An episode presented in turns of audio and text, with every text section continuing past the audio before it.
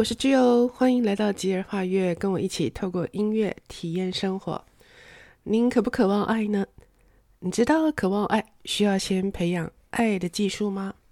刚才我为您弹奏的小小的短乐段，不晓得是否有勾起您的某一些的回忆或者是情绪？那个是在我大概大学毕业以后不久推出，荣获了许多大奖电影的一个配乐。我印象非常深刻的呢，是当时候的我，事先受到了音乐的吸引，而跑去买票观看了一部佳片。看完以后，电影当中许多的场景以及音乐都很强烈的冲击到当时候还很年轻、还很少女心的我。而这以后呢，这部电影就深深的在我心中有了一定的位置。而这么多年以来呢，时不时我就会再想到这部电影。电影呢，它是拍摄是维多利亚时代繁复的服装设计，在摄影还有色调的处理、角色心境连接，都做做出了很多的对比。当然，还有 Michael Nyman 他为这个电影而写下的配乐，都给人非常强烈的感受。说到了这部片子，它的震撼力呢，它呀，当时候不得了了。这部片子它囊括了第四十六届的坎城影奖最佳影片金棕榈奖。第六十六届奥斯卡最佳女主角奖、最佳女配角奖以及最佳原创剧本奖，好多奖哈，念都念不完哦。另外最特别的就是这部片子的顶尖导演以及剧作家，用这部片子荣获了奥斯卡最佳原创剧本奖以外呢，他还拿下了澳洲电影跟电视美艺学院奖的最佳导演。另外呢，他创下了六十六届的奥斯卡历史当中唯二被提名最佳导演的女性导演。分享到这边呢，应该有很多人呢已经想起来这部电影，它就是《The Piano》钢琴师和他的情人。我们来聊聊这部电影的内容。电影的时空背景是在西元一八五零年英国维多利亚时期。电影开始就是从女主角 Ada 她在她苏格兰的家开始揭开序幕的。六岁起就不会说话的艾达，她被她的父亲嫁到纽西兰，除了带着她的私生女儿，她当然还带着对她来说跟她的生命一样重要的钢琴，去到那个陌生的国度。那个地方呢，是她的新郎开垦的岛屿。她去到那的的岸边呢，去等待这位素未谋面的先生 Stewart。Stewart 他在隔天才到了，到了时候呢，他看到他们母女俩，他就打量了他运来的所有的家当之后，竟然决定将被搬运工人们笑称为是棺材的体积庞大的钢琴呢，决定要留在海岸边。无论艾达当时候吓到了，并且如何强烈的请求 Stewart。但他仍执意呢，把这台钢琴留在岸边，完全不愿意让工人把它抬到丛林当中的住处。从这刻开始，这对新人他们在关系上就已经出现很深的裂痕了。每天思念岸边那一架如生命般的钢琴，已经让 Ada 相当痛苦。不料，Stewart 的原住民手下 b a n s 因为看上了 Ada，而向 Stewart 提出一个以钢琴再加上 Ada 课程来换取 Banks 手上土地的一个提议。这个时候，利欲熏心的 Stewart 居然爽快地答应。但是，其实这个 Banks 真正的他是希望能够满足他自己对 Ada 他的性的渴求。因此呢，第一堂课的时候，Banks 就跟 Ada 达成一个协议，是这样。一次的课程算一颗黑键，集满所有的黑键，那这台钢琴呢就可以还给 Ada。课程当中，班斯他一点一点的扩大对 Ada 在肢体上的接触，从第一开始，他抚摸 Ada 的手跟肌肤，渐渐呢，他慢慢就甚至提出了对 Ada 的性要求。女主角 Ada 她起初当然是吓到并且不情愿，可是她实在太希望拿回她的那台钢琴了。后来她就答应了。就在这种很畸形的钢琴课后呢，Banks 居然发现自己对 Ada 原来不仅仅只有在性上面有所需求，他更希望的是能够得到 Ada 的心以及关爱。于是他慢慢意识到 Ada 根本对他无心，所以他有一天突然间就主动的把钢琴还给了 Ada。这个原本出于 Banks 他失落的举动跟决定，却也让得到了钢琴，不需要再去 Banks 家为他弹琴，也不需要跟他做性教育行为的 Ada，他这时候才发现说，原来他自己竟然感到相当的失落。他知道他自己也对这个 Banks 产生了爱慕之情。从这以后呢，这两个人就发展出了所谓的爱情。先生 Stewart 发现了他们的关系，大受打击跟震撼，于是他就将 Ada 软禁在家里，试图拆散他们。最后，在 Ada 用琴键刻上了爱之语传送给 Benz 的行为又被 Stewart 再度发现的时候，Stewart 他失去了理智，疯狂地砍下 Ada 的一根手指来来发泄他的震怒。他毫无理智的行径过后，Stewart 他放弃了。最终，他要求 Banks 和 Ada 都离开纽西兰，而这段婚姻就像一场梦一样的短暂存在过。回到苏格兰的 Ada 成为了钢琴老师，用他那个装上了铁质义肢的手指呢来弹奏以及教琴，并且 Ada 他开始尝试学习开口说话。整部电影就在他和 Banks 以及女儿看似平静幸福的氛围落幕了。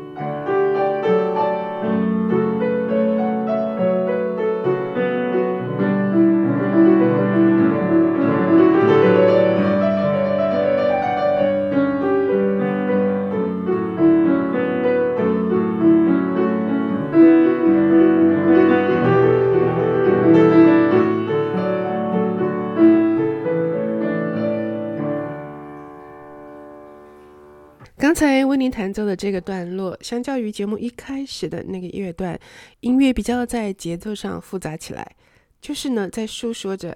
Ada 她在异乡的种种的不适应跟情绪的纠结。刚才简约的为您叙述电影的故事情节，欣赏完这部片子，不难理解为什么这位女性导演甄康平她能够以这部片子来拿下六十六届奥斯卡最佳剧作佳奖的荣誉。片子里面展现出许多鲜明的对比，带给观影的人内心很大的冲击以及醒思。他也借此刻画真实的人性当中美以及丑陋的地方。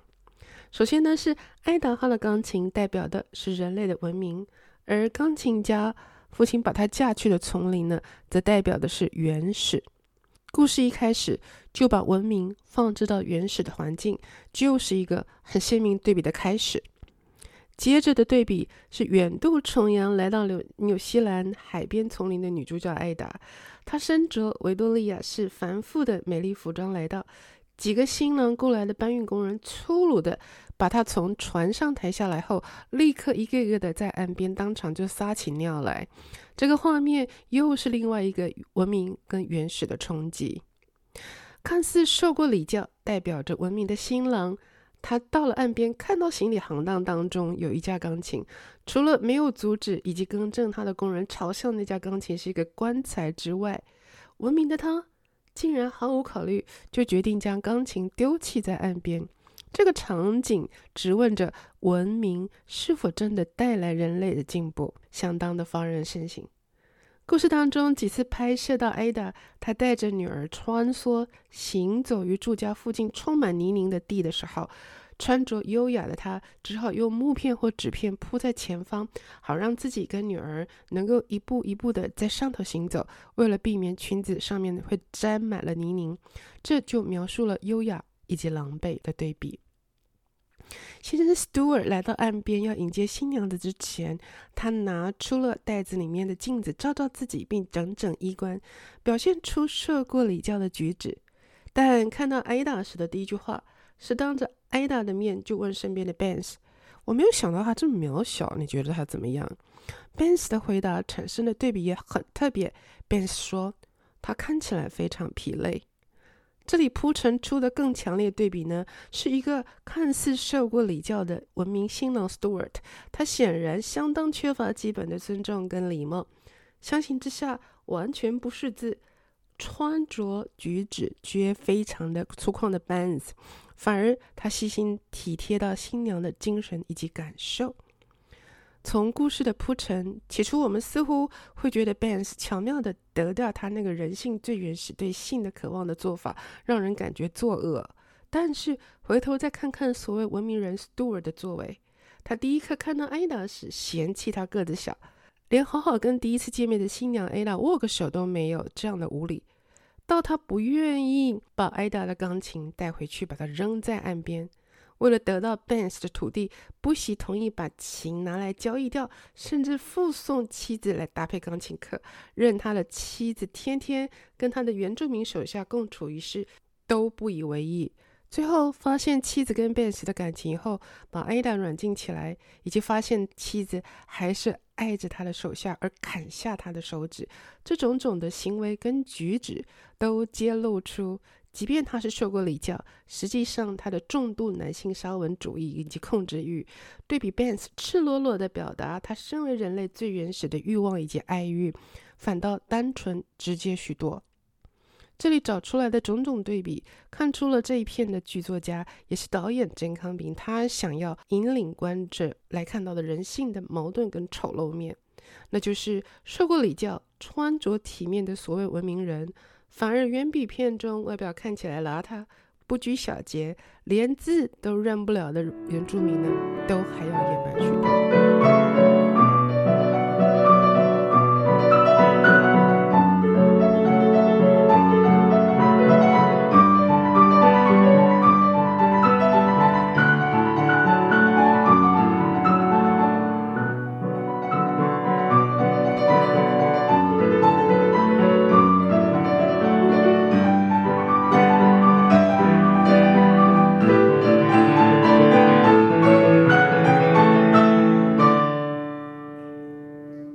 才我再度接着弹奏的这一段，配乐家他把音符越拉越高，左右手的交织错综，表达的是 Ada 他的愤怒，在混乱中的不定以及迷茫。我每一次弹奏到这儿，就会不自觉的激昂起来，不自觉间感觉自己体会到了 Ada 他的无奈以及痛苦。电影在一开始的时候，导演让 Ada 以他六岁时候，也就是他突然没有办法发出声音说话。或者是也可以解释是，他突然不再愿意说话的内心声音说出旁白。电影一开始的旁白，Ada 说：“我不认为我很安静，因为我有我的钢琴。”电影是这样开始的。年轻的时候，我被这部电影的配乐吸引，而去找到了原声带的钢琴谱回家弹，而且每一次都会沉浸在配乐大师 Michael Nyman 他为这部片子所创作出的音乐当中。然而，随着我的年纪越来越大，慢慢慢慢，当我再度的观看电影的时候，一点一点又听出在每一个场景当中，剧作家郑康平如何让 Ada 用钢琴替他发出声音。虽然在电影当中，多数的时候，Ada 的女儿几乎取代她的声带，为这个母亲跟人沟通或交谈，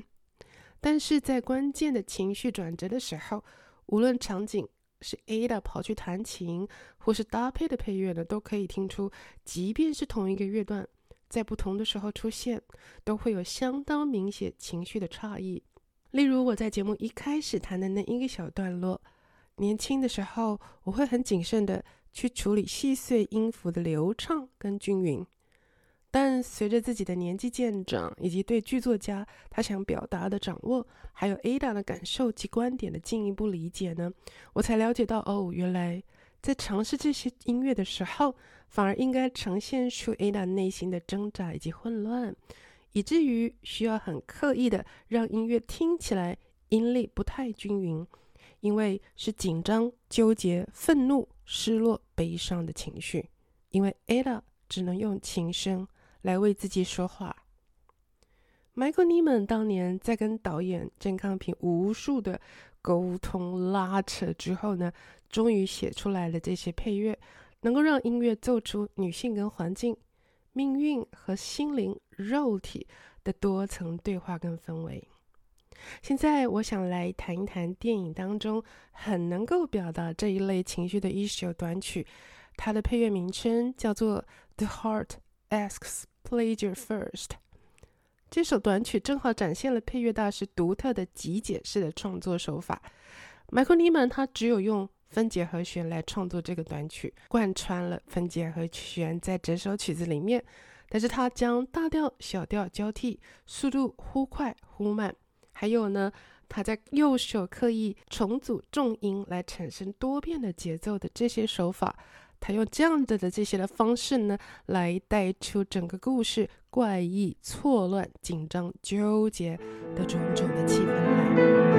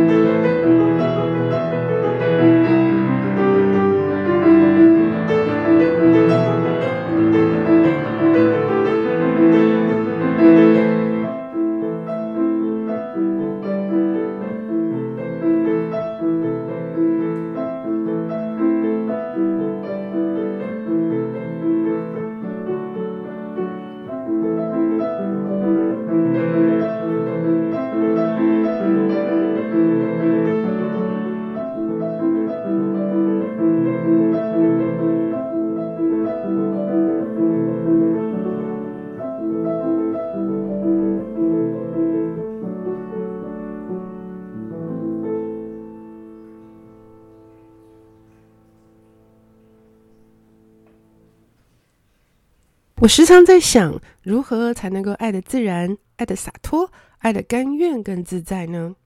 我又常常在想，许多时候我也很拿自己古怪的性格很没有办法，然后呢，就任性的顺着别人对我这类人的形容，也就是艺术家性格，这个不知道该是觉得是被褒还是被贬的形容词来圆自己的眉眉角角。终于有一天，我领悟了一件事情。就是世界上不会有人能够跟我天生就沟通的顺畅的，不会自然就有。我的家人、我的先生、认识我很久很久的姐妹淘都不可能。这是我从全球最畅销的书《圣经》当中读懂的简单又难的技术，也就是爱的技术。而什么是爱的技术呢？那就是培养脆弱的特质和。培养脆弱的特质，你怎么越讲越奇怪？对，听起来真的很怪，但没错，真的就是养成脆弱的特质。因为所谓的爱，是向对方拆下自我防卫的墙。若是如此，我们就会因为对方的缺陷、对方的问题、软弱、创伤以及他的过错，而我们变得脆弱，而去感受到对方的伤痛。因此呢，相爱就变成是预备着自己接受从对方而来的伤害，所以变得脆弱就变成了一种能力。当我们相爱，就渐渐超越自己原本的限制，不停地学习为对方牺牲，于是就越来越相爱，因而达到了美好的爱的沟通。全球最畅销的书《圣经》上有一句话这么说。我们相爱，不止在言语及舌头上，总要在行为和诚实上。您渴望爱以及被爱吗？那就先把心准备好，预备为您所爱的人而变得脆弱吧。这一项爱的技术虽然需要时间慢慢学习，但我相信是值得的。就让我在节目的结尾呢，完整的为您弹奏整部片子所有配乐当中最让我动心的这一首《Big》。My secret，祝福您的身边充满着脆弱，但同时是最坚实的爱。谢谢您的收听，我们下回空中吉人画月再会了。